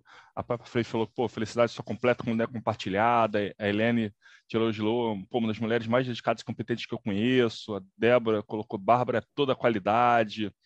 Bob entrou aqui falou que queria agradecer ao Projeto Mayhem, todos os irmãos aí para essa força tão positiva e edificante para a nossa comunidade. A, a Dácia, no momento você falou da pirâmide mágica, falou que é muito importante, muito bom falar sobre isso. O Robson colocou aqui que é muito difícil para quem tem que se preocupar com o boleto realizar grande vontade. A Thay comentou de considerações mega importantes.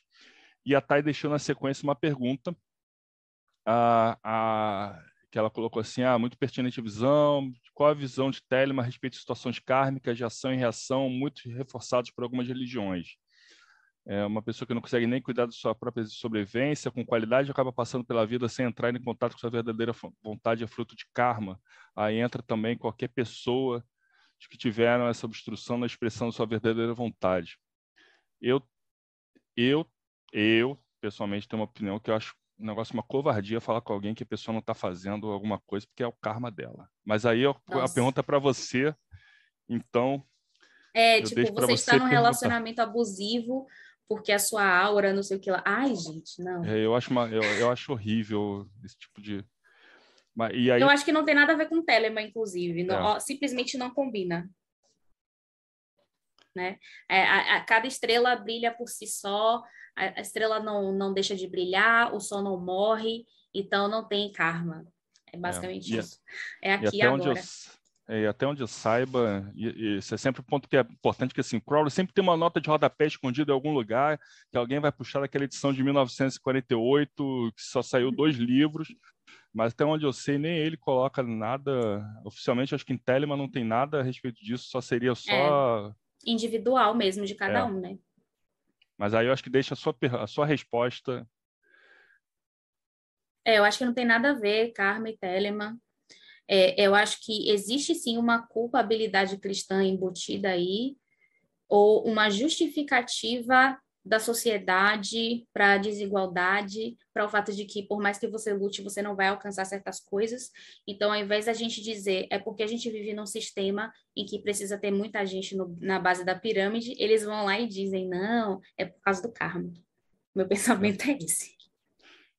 E aí, aproveitando, só que você puxou o, do papel da mulher, tem um, um texto, tem um, um artigo do, do, Parsons, em que ele comenta, ele tá, ele, é um artigo que ele está comentando sobre algumas é, decepções e constatações que ele teve. E aí, em determinado momento do artigo, ele diz que mesmo no, no meio lá do grupo que ele participava, os homens normalmente viam nas mulheres três facetas: a mãe, a esposa e a amante. Da mãe eles queriam que ela fosse superior para poder cuidar deles, da mulher que ela, da esposa que ela fosse inferior para para eles poderem subjugá-las e da amante é, que elas fossem iguais para poderem para que eles pudessem é, enganá-las e que uhum. ele acha que ele é um, é um problema da e tudo isso é a lua no mapa do homem, tá? Inclusive. É, esse é um ponto que ele colocava. E aí queria acho, colocar como é que você vê isso dentro assim da não só de Telema, mas também de que você até comentou que de fato você tem poucas é, acaba sendo muito destacado sempre um, um, certo arquétipo, um estereótipo de, de autores e outros acabam ficando no ostracismo. Aí eu acho que me veio à mente essa, esse artigo do Parsons e aí ver sua opinião, o que você concorda, se você acha que ainda é, é assim, é uma eu, coisa que a gente melhorou, não... Como é que... Eu acho que melhorou sim, mas que é tudo muito recente, né? A gente não pode perder de vista que o movimento feminista estruturado e o, a conquista das mulheres de seus primeiros direitos, né? É muito recente, a gente está falando de uma coisa de 60 anos. Isso é muito pouco, isso é um tempo de uma vida. Historicamente, é muito pouco. Então, a gente realmente ainda tem um longo caminho a trilhar. Mas é muito interessante esse, essa, essa citação do Parsons, porque isso vai falar muito sobre a lua no mapa do homem. Então, um homem que tem interesse em, em se desconstruir, digamos assim, em, em, ser melhor em relação a, a, a, essas relações de gênero, pode pegar a sua lua e fazer essa análise, né? Que mulher, que tipo de mulheres entram na minha vida? O que, que eu espero dessas mulheres? Porque isso é lua. E aí, é, essa investigação do homem pode ajudá-lo nesse caminho de ter um relacionamento mais saudável com as mulheres, sejam elas a, a mãe, irmãs, amigas e amantes. Marcinha. É, bom, eu vou, eu vou retomar só uma para um aspecto que não é bem uma pergunta, mas eu acho que é um esclarecimento que é bem interessante a gente ter com relação à questão do karma para o Crowley. Né? É, o karma, como palavra, talvez é significação. Né? A palavra karma significação. E o Crowley trabalha muito isso, sim, principalmente no tarô dele, quando ele vai trabalhar com a carta do ajustamento. Ele vai mudar o nome, inclusive, da carta de justiça para ajustamento, porque é a lei da ação e reação. O karma nada mais é, pelo menos telemicamente falando, do que toda ação vai ter uma consequência, vai ter uma reação. Você que dê conta disso. Faça suas boas escolhas lá no, no, nos enamorados. E o, resultado disso está nessa operação mágica que é a vida entre alfa e ômega, né? que a, a Maat ali, aquela deusa, está segurando. Então, é, é, interessante a gente pensar que esse karma que foi falado anteriormente foi um karma é, do, do, sistema mais é, do espiritismo, que é uhum. uma cristianização, né? Do, Exatamente, do com viés muito cristão e de culpa, de você estar tá pagando. E, na verdade, não é esse o sentido de karma. Karma é, como palavra, é ação. É só para dar um pouquinho essa visão, né, não, é, porque tem sim, Crowley trabalha com essa ideia sim, tá? Muito obrigada. É, eu vou adiantar aqui um pouquinho, eu vou pular essa citação. E aí a gente vem aqui, ó, o equilíbrio entre os luminares, né? Eu já até acabei comentando sobre isso, inclusive de Exod para Tiferet, a, a arte, etc. O novo Aeon e a superação do Deus morto tem muito a ver com o que a gente está falando. Então, é a gente deixar essa ideia para trás, né, dessa era do Deus morto e a gente lembrar que o sol, né, somos nós, cada um de nós é um sol. E que aí o sol não morre, ele ele tá lá brilhando 24 horas por dia, todos os dias. E dessa maneira a gente não precisa ficar nesse desespero né? De, de morrer e renascer, de, de fazer as coisas no extremo é, desespero mesmo, mas que a gente pode entender que nós continuamos brilhando e que a gente respeite os nossos ciclos e que a gente entenda que, por exemplo, quando a lua está nova ou quando é noite, né, quando o sol não está aparecendo, ele ainda está ali trabalhando por trás dos panos. Então, às vezes, a gente está no momento mais de reclusão, a gente está no momento em que às vezes as coisas não estão dando tão certo assim, mas é aquele momento em que a vida está se reorganizando, porque é um fluxo contínuo, é um ciclo contínuo. E agora, no novo Aeon, a gente tem essa consciência, a gente tem esse entendimento. E mesmo na liberdade há limites, eu também já acabei falando sobre isso, né? Então, mesmo quando a gente prega a liberdade, como é o caso da lei de Telemann, a gente entende que essa liberdade ela tem limites, porque se ela não tiver limites, ela se torna impossível, impraticável, né, socialmente um fiasco. E não é isso que a gente quer. A gente quer uma sociedade na qual o maior número de pessoas possível possa experimentar essa sensação de liberdade e de estar cumprindo sua grande missão. E aí eu trouxe Júpiter e Saturno, porque são os planetas sociais, que vão falar muito da dinâmica social da gente. E que aí a gente, olhando no mapa de cada um, a gente pode entender onde que a sociedade aperta mais aquela pessoa para dar essa ferramenta para ela, né? A partir do momento que ela sabe, a sociedade me aperta mais aqui, né? No, numa autossabotagem, por exemplo. Então ela vai trabalhar naquele ponto específico, tá? E aí eu trouxe esse pensamento meu para vocês. É, a verdade é uma, porém se manifesta em diversas facetas ao longo da vida. Não podemos esperar manifestar nossa verdadeira vontade sempre da mesma maneira. Ela é fluida, não em seu conceito e existência intrínseca, mas em sua adequação aos ciclos da vida do telemita em questão. Né? Então, a verdadeira vontade ela é uma, mas ela flui junto com a vida, ela não é estática. Ela não vai te dar martelada na cabeça porque a vida mudou, porque a sociedade mudou. Ela vai fluir junto com isso e se ressignificar. Apesar da verdadeira vontade ser uma, ela será sempre expandida, e os ciclos de, expansão geral são necessariamente ciclos de eliminação e ressignificação. Né? Então, a gente deixa algo para trás para a gente ressignificar isso e, e fluir para o novo. Né? E quando a gente para de fazer isso, a gente para de viver. Isso é saudável, né? Essa ressignificação, esse processo de fluir, esse processo lunar das fases. Não altera o valor das experiências e das realizações. Tá? Então, eu acho é, que é o grande ponto aqui. E aí a gente entra no, no, no, velho, na velha história, né? Eu vejo isso muito comumente as pessoas. É, existe uma tendência, né, de, de, um extremo discurso, de discurso, discurso, discurso, leitura, leitura, leitura. Então eu já li todos os 500 mil livros que existem. Eu já fiz é, um resumo de todos eles. Eu sei eles de cor e salteado. Eu faço citação a torto e a direito. É, eu sei tudo. Mas é a prática? Né? fora do story tá tudo bem, tipo, fora do story você tá lá praticando, escrevendo no seu diário, fazendo a coisa acontecer, tendo resultado, tendo sensações, experimentando essa, essa espiritualidade materializada, ou você tá só ali no Sol Mercúrio, Sol Mercúrio, Sol Mercúrio, né? Eu só analiso, analiso, analiso, analiso, não experimento. Tem que experimentar, né? Então isso é, é por isso que a gente começa pela Lua, porque a experimentação é essencial. Se a gente não experimentar, teoria é só teoria. A mágica literalmente acontece na prática, né? E não no discurso. Então eu vejo isso muito comumente em muitas pessoas no meio telêmico, esse esse apego extremo ao discurso, mas a gente tem que lembrar de praticar. A gente tem que lembrar de experimentar. A gente tem que lembrar que é na matéria que isso se dá de verdade, tá? E eu também já falei bastante sobre o contexto sociocultural, então eu vou pular. Ser telemita no século XXI, a era líquida e novas existências lunares.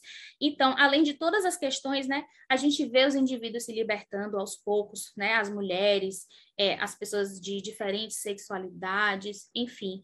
E isso causa a existência de novos perfis, de novos corpos, de novas demandas. Então, ser telemita no século XXI é muito diferente de ser, de, de, do que era ser telemita 100 anos atrás. Isso a gente tem que ter muito claro, isso a gente tem que abrir a nossa cabeça. É aquela coisa de deixar para trás o que não faz mais sentido e de ressignificar para fluir com o novo. Então, a gente precisa, e eu acho que já passou da hora né? Da gente ter realmente essa diversidade de presença no meio telêmico, dessas pessoas que têm suas existências lunares em outros corpos, que estão em outro lugar de discurso e que vão trazer ideias novas e refrescantes para a gente, tá? E eu, eu também já falei bastante do probatório, né? Tudo retorna e não existe nada de novo sob o sol, porque tudo já foi feito antes pela lua. Então, quando a gente ganha a consciência, na verdade, a gente está tendo clareza do que já está ali prontinho pela nossa lua. É a nossa lua que vivencia, que experimenta, que sente, que digere e que deixa tudo prontinho para um belo dia a consciência chegar e você, opa, ter aquele insight. Mas se a lua é tão importante, por que é tão pouco falada no meio telêmico? Eu acho que isso é bem óbvio, né, gente? É, infelizmente, a gente vive numa sociedade patriarcal e capitalista. A lua ela foi associada ao feminino e por conta dessa associação, tudo que é feminino é menor, é secundário, é desimportante, etc. E a gente perdeu demais com isso, tá? A gente perdeu muito. A gente está ali num atraso. A gente poderia estar tá muito lá na frente se a gente sempre tivesse tratado a nossa lua com o devido respeito. Mas por conta de, dessa, desse patriarcado, né, que repele o nosso corpo, que repele as experiências, que repele as emoções, que diz que a emoção é errado, a emoção é feio, que diz que o corpo é sujo, que o corpo não deveria ser experienciado, né? Que diz que ah, tudo que foge do padrão de uma rotina perfeita não é bem quisto, não é bem visto. Então a gente está lá atrás ainda nesse sentido. E a gente precisa recuperar isso para ontem.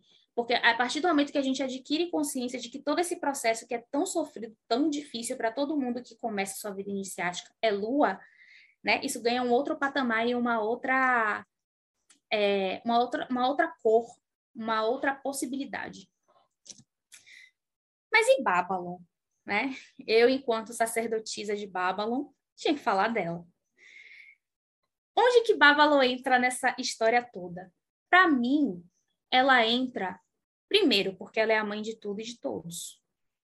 E se ela é a mãe, ela é a lua. E aqui fica uma coisa interessante, algo que eu pretendo estudar, tá? Vou precisar de cobaias, inclusive.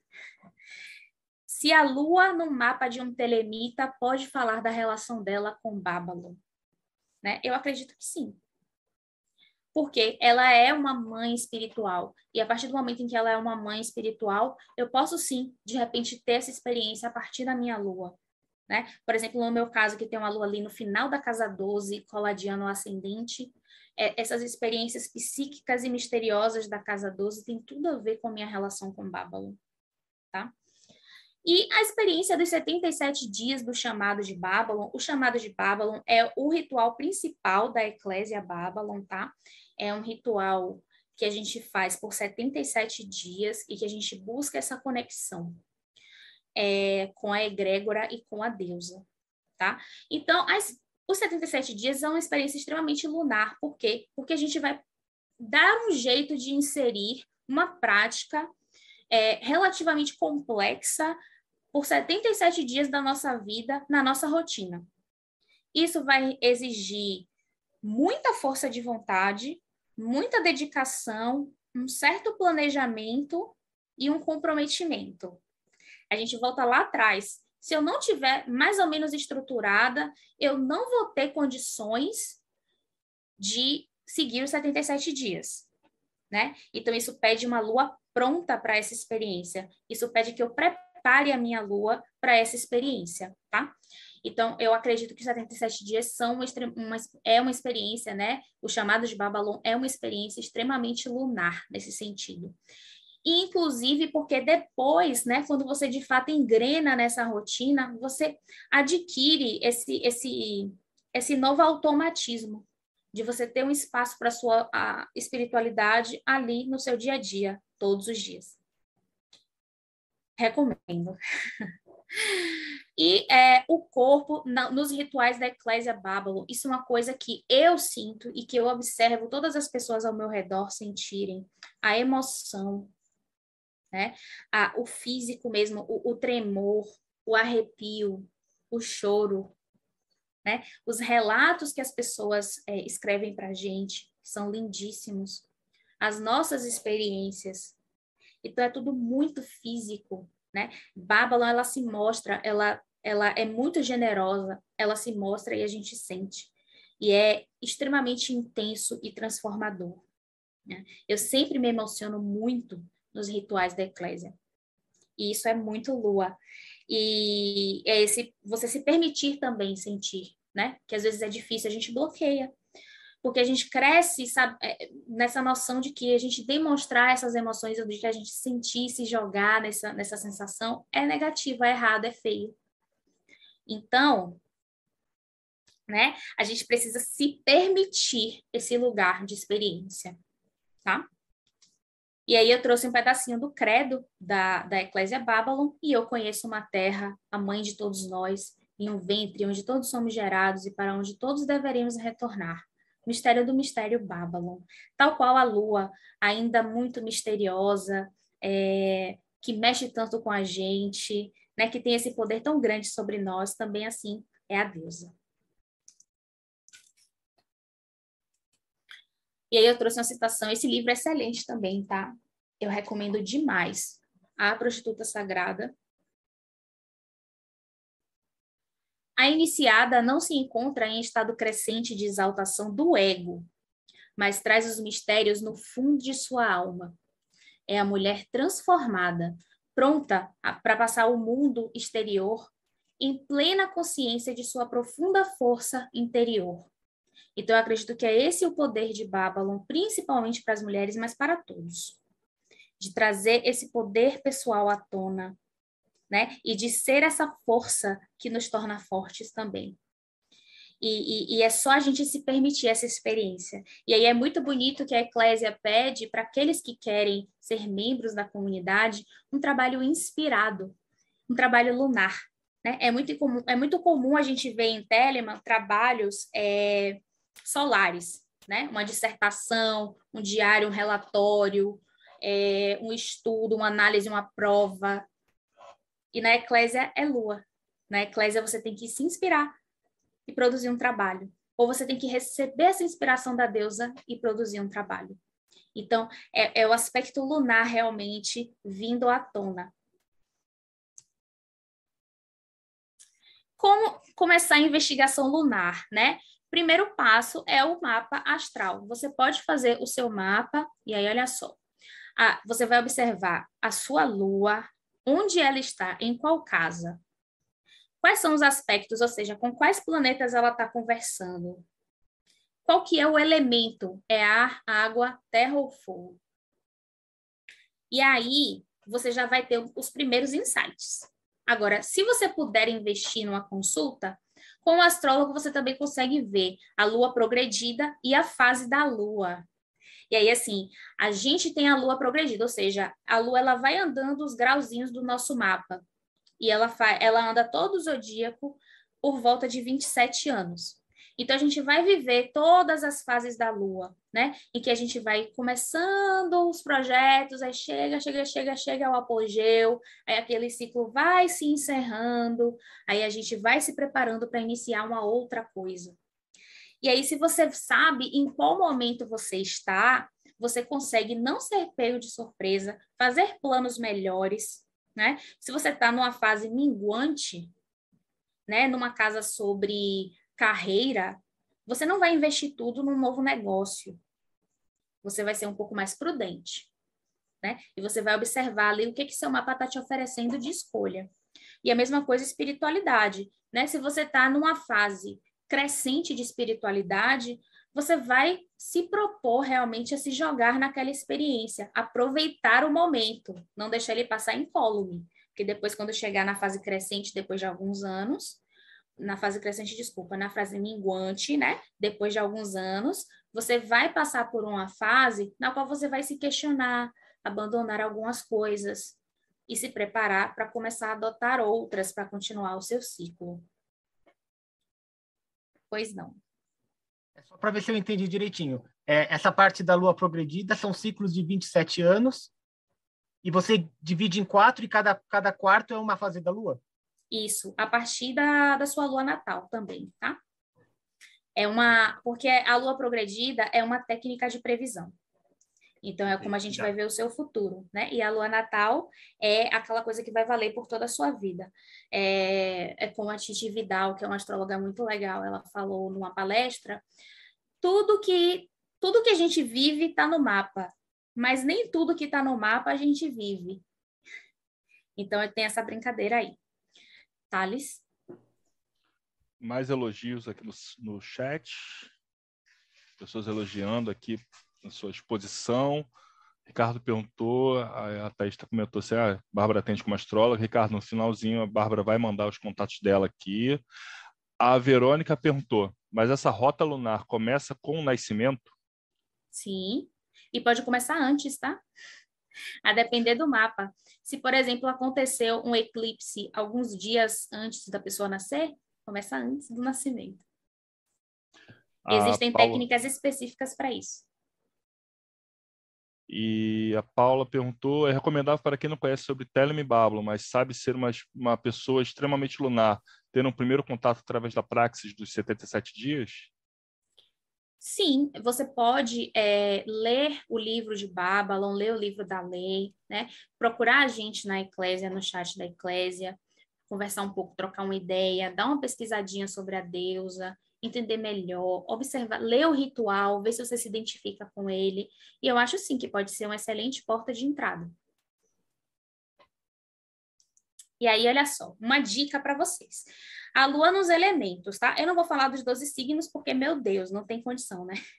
Imagina. Mas aqui eu dou uma dica para vocês, tá? A Bárbara, depois elementos. a gente te chama, aí você vem de novo e fala da lua nos 12 signos. Não tem problema, não. tá certo. Mas só para dar uma dica, um primeiro insight para vocês, essas ideias eu tirei do Stephen Arroyo e da Titi Vidal, tá?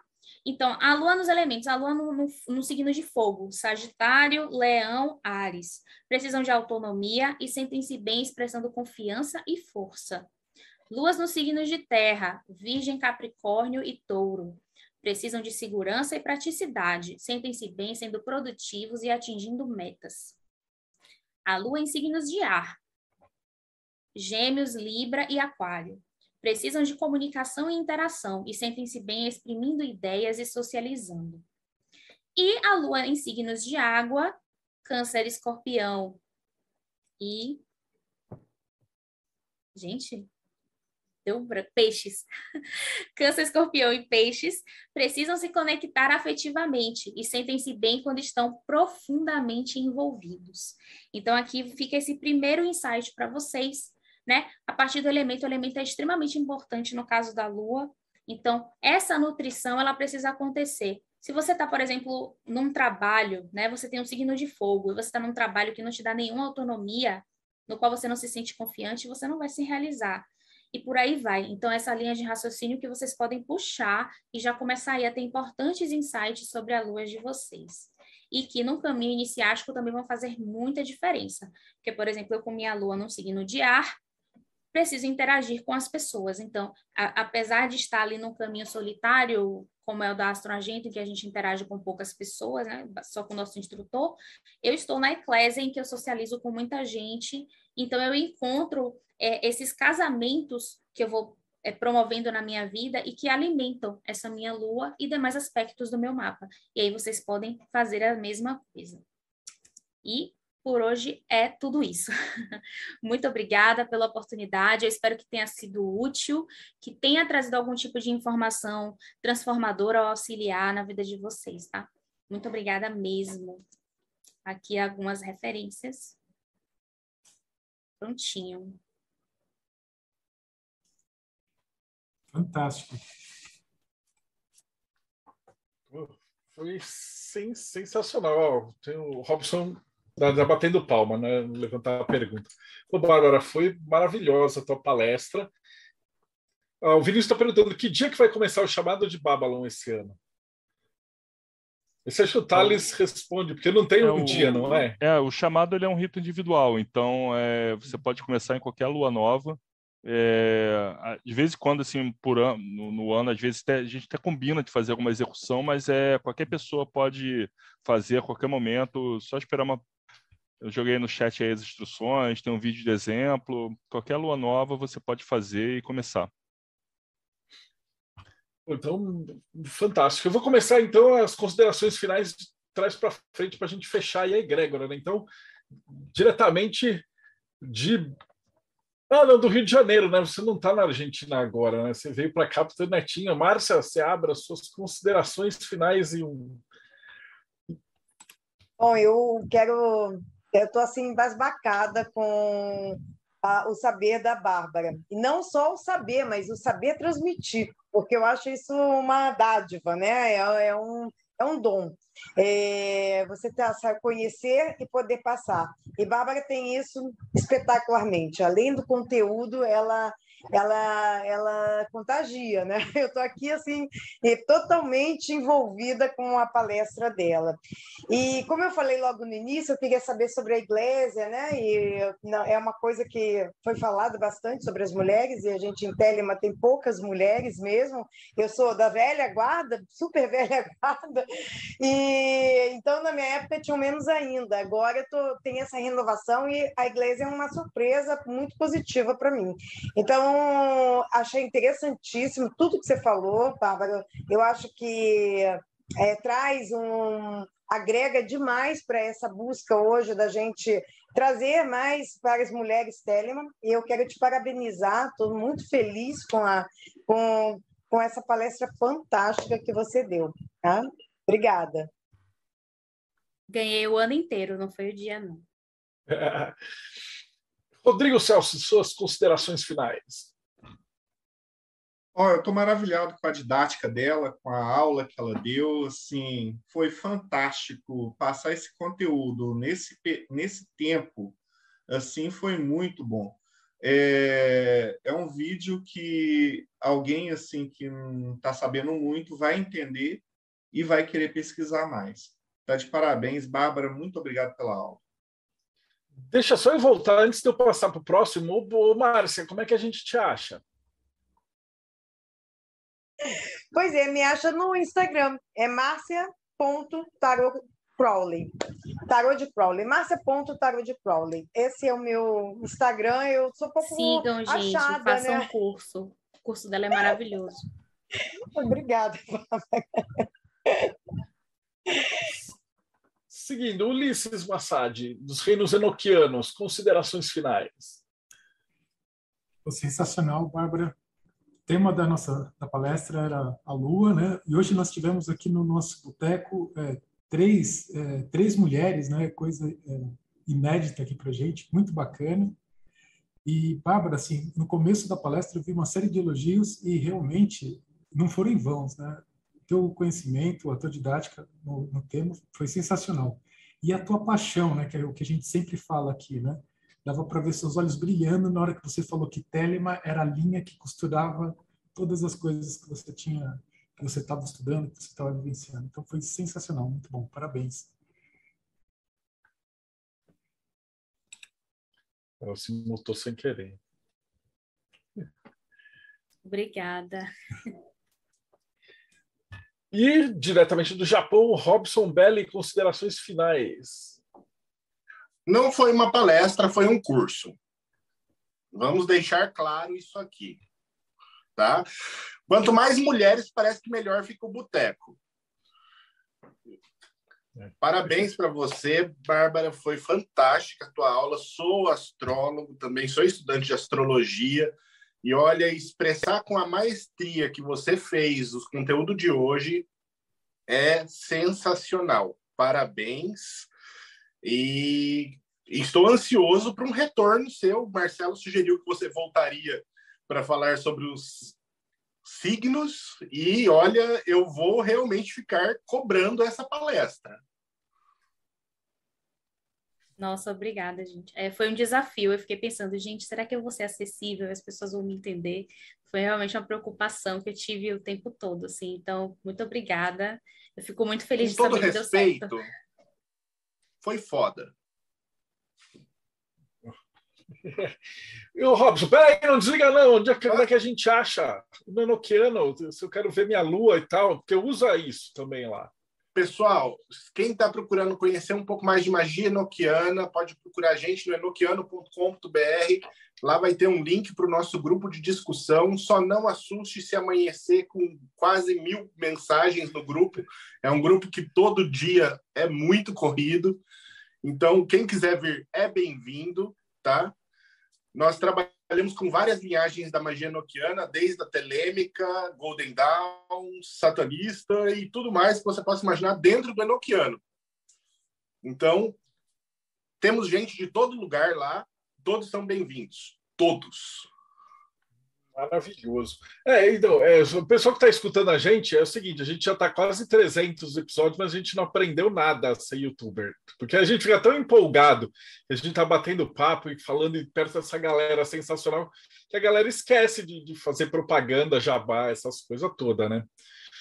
E por falar em propaganda e jabá, cara, e o lado negro do Teoria da Conspiração, que trabalha muito com a Lua e dentro da alquimia, né? Tiago Tomussausco, as considerações finais e como que a gente acha o Morte Súbita. É verdade, o Morte Súbita trabalha bastante com a Lua e não é de hoje. E quem quiser tomar um banho de lua é só acessar mortesúbita.net e vai ter muito conteúdo lá. Mas olha, eu quero falar que eu já vi gente, muita gente aqui vindo para o Bate-Papo Mayhem. Algumas pessoas dominam naturalmente o assunto e, e pode falar a qualquer momento. Outras pessoas, eu me incluo nessas, gosta de preparar com carinho o material para apresentar, para não dar nada errado. Deu para ver que você é as duas pessoas numa só. Você domina muito o assunto e você preparou com muito esmero assim o que você apresentou com a gente e foi uma foi com muita desenvoltura que você mostrou todo o domínio que você tem mesmo. Então, agradecer demais pelo que você passou por nós e até, sei lá, ver a possibilidade de colocar mais uma membro aqui para o Bate-Papo Mayhem. Com... É, cabe nove janelinhas lá, né? tá, tá liberado. Tem mais vezes aqui, participa como entrevistadora também. Dá para ver que você pode acrescentar muito no nosso trabalho aqui. E só um comentáriozinho antes de passar a palavra. A, a Márcia comentou que tanto no tarô como no, na árvore da vida, a lua vem antes do sol. Na alquimia também. O trabalho da prata antecede o trabalho do ouro. Então você vê várias coisas dando essa mesma indicação do, da importância do que você passou para a gente hoje. E, e para quem quiser trabalhar os metais, como é que faz para acessar o, o projeto Merrin? E, aliás, o que, que é o projeto Merrin? Bicho, ainda tá, tá faltando, calma, meu, está tá, tá atropelando aqui o Thales e a Jéssica. Eu, eu Desculpa, deixo por gente. último, porque aí a galera já foi embora e tal. E deixa por último, então, que eu sempre pergunto. Já tá falando da prata, vamos falar do espelho. Então, Jéssica, o espelho de Circe, porque hoje acho que teve tudo a ver, cara. Aliás, vocês têm que chamar a Bárbara para falar lá. É, exatamente isso que está arquitetando na minha cabeça aqui. Bárbara, primeiro, muito obrigada pela sua aula, foi maravilhosa, assim, de uma mulher geminiana para outra, esse seu poder de comunicação e de síntese, assim, meu, deixou todo mundo de boca aberta aqui, fantástico. É, eu acho que você conseguiu hoje me explicar de um jeito muito legal esse lance da verdadeira vontade, tudo que eu conseguia pensar, ouvindo você falar era como é bonito e poderoso ver uma pessoa, e principalmente uma mulher, vivendo a sua verdadeira vontade. Então, para mim, eu acho que é um privilégio ver você vivendo isso e ver como isso brilha seu olho, como isso traz tantos frutos para nós que estamos aqui, né? Só consumindo esse seu caminho aí que você está seguindo. Então, eu acho que isso tem um poder gigantesco, tem alguma coisa que pode mudar o mundo, com certeza é mais mulheres vivendo a verdadeira vontade, né? Que eu acho que a gente está precisando fazer esse jogo virar aí. Então, obrigada por entrar aqui no time e com certeza absoluta a gente pode conversar. Se você puder vir conversar com a gente, com as meninas do espelho, eu acho que elas vão amar conhecer você e ouvir tudo que você tem para dizer sobre as suas, os seus estudos aí, suas aventuras. Ai, obrigada. Já quero. Me chama. Aí, tá vendo? A Jéssica também se empolga, ela esquece de falar do espelho. Tá cheio de mulher assistindo hoje e ela não falou é que, nem o que é o espelho e nem como é que acha o espelho. Tá vendo? Não sou só eu. É verdade, poxa. O Espelho é uma comunidade de muitas, muitas mulheres, né? Criada por mulheres, apoiada por mulheres, mas tem espaço para todo mundo, homens também. A gente realiza encontros, a gente, a gente faz conteúdo, a gente está todo mundo ali junto, cada um de práticas diferentes, mas todo mundo focado no seu crescimento individual, da sua espiritualidade, né?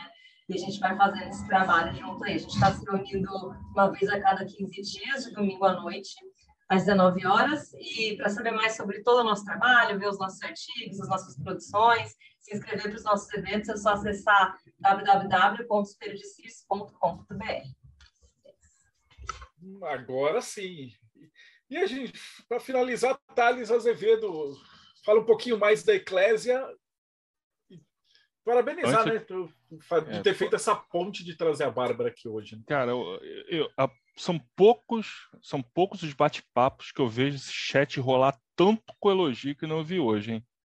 Rapaz, o bicho rolava aqui para baixo, que ia, ia ver elogio, elogio, caraca aí. É assim, não tem o que dizer, a galera. O povo já disse, cara, sensacional. Sensacional. Bárbara, muitíssimo obrigado. Foi sensacional essa aula. E para quem assim não, não conhece, além de seguir todo mundo aqui que já falou, pô, seguiu Morte Súbita, seguiu Inoquiano, seguiu Cis, seguiu a Márcia, que, eh, eh, como a Bárbara falou, é fantástico. E se quem quiser seguir também o Ecclesia Bárbara, é só entrar no 4G Sanctuary. Mas me veio à mente uma coisa. Bárbara, e quem quiser te seguir, como é que faz? A pergunta mais importante, né? então, gente, o meu, eu tenho um Instagram, no momento eu tô trabalhando mais com o Instagram mesmo, que eu não dou conta de ter mais de uma rede social. É, e o meu perfil é vesta.nox, né? Eu misturei os meus motos mágicos. O Vesta, que é o meu nome de sacerdotisa da Eclésia, Shin Vesta, e o Nox, que é do meu nome, do meu moto mágico de probacionista da, da Astrangento. Eu misturei os dois, então, vesta.nox. Me sigam lá, me mandem mensagem, eu sempre respondo todo mundo, eu adoro interagir. Como eu falei, sou geminiana, então, assim, interagir é comigo mesma. Lua em Libra. Então, gente, interação pura, falem comigo.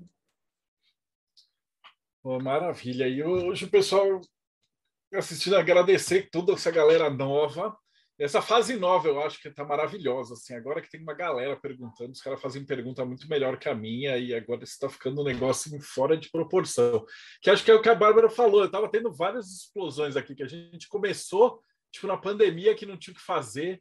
E aí a gente tinha que entrevistar a galera e comecei a chamar meus amigos, mas eu só conheço cara de ordem iniciática. Daí a gente foi juntando, o Ulisses começou a trazer a galera da, da Rosa Cruz, depois o Thiago foi trazendo os caras da alquimia, daí a gente foi trazendo tarólogo, cartomante, astrólogo, expandiu, entrou o espelho de Circe, e agora a gente tem tipo uma mesa redonda da galera que e é uns caras que sabem o que está perguntando, e a gente traz os convidados que sabem o que está respondendo, então ficou um negócio maravilhoso, né? E o projeto Mayhem, para quem está assistindo, é tudo isso. A gente era uma galera curiosa, a gente decidiu investir. Ele tem uma parte que é financiada via Catarse, por quê? Porque um monte dessa galera que vocês estão assistindo, eles produzem material em blog, né? O Tiago, o Ulisses, o Robson, o Thales, a Jéssica, a Pri, a Kati. E isso fica num blog. Então chega uma hora que o cara fala assim: ah, eu quero referenciar o seu trabalho. Eles falam, ah, é tipo geocities.blogspot.com. E aí a gente teve uma ideia, quando a gente fez os livros sagrados de Telema, com o Alexandrino, com a galera da Ordem Saturne, a gente viu que o pessoal da Alemanha de 1920 se juntava e fazia periódicos com os melhores textos. Então o projeto Mayhem, basicamente hoje, ele, ele tenta juntar uma galera para pagar, para a gente imprimir, e a cada três meses pega os melhores textos feitos e publica com ISBN, com tudo bonitinho. Então você vai tendo ali um compêndio de aulas, né? E além de tudo, quando sobra grana, a gente faz esses bate-papos, disponibiliza no, no, YouTube. Então, se você está vendo a primeira entrevista, saiba que essa é a entrevista número 291. Então, tem 290 entrevistas. Inclusive, tem entrevista com a Márcia Seabra, com o Robson, com o Ulisses, com o Tiago, com o Thales. Então, é, de todos os assuntos que você puder imaginar, né? Esse é, é o espírito do Projeto Mayhem. E é, é, é projetomayhem.com.br ou catarse.tdc para quem estiver interessado em, em adquirir os, os, os, compêndios, as revistas e tudo mais. E ajudar a gente também a pagar o Léo, que depois transforma isso daqui no, num áudio, aí vai para o Spotify, aí tem um, outro pessoal que está fazendo cortes, então a gente está espalhando aí a, a, o conhecimento mágico. Obrigado, Bárbara, foi fantástico, maravilhoso, com certeza você vai voltar aqui. Ah, eu que agradeço, eu fiquei muito feliz com a oportunidade e que bom que eu consegui trazer algo que foi útil, né? Essa é sempre a minha grande missão. Eu realmente acho que ensinar tem a ver com minha verdadeira vontade, não é à toa que eu já tenho muito tempo de sala de aula também. E eu fiquei muito feliz mesmo. Né? Telemann realmente veio para abrir portas e transformar minha vida. Então, isso só tenho a agradecer. Muito obrigada e 93. Maravilhoso. E para você que acompanha a gente, ó, é, é, depois, antigamente eu esquecia, mas agora que tem o, o Thiago é super organizado, o Rodrigo, então só se olhar aqui embaixo vai estar todos os links que a galera falou estão aqui no, no, na descrição do vídeo. Então, não esquece, segue o canal, aperta o sininho lá para você não perder as próximas entrevistas e a gente se vê aí de novo no próximo Bate-Papo Mayhem.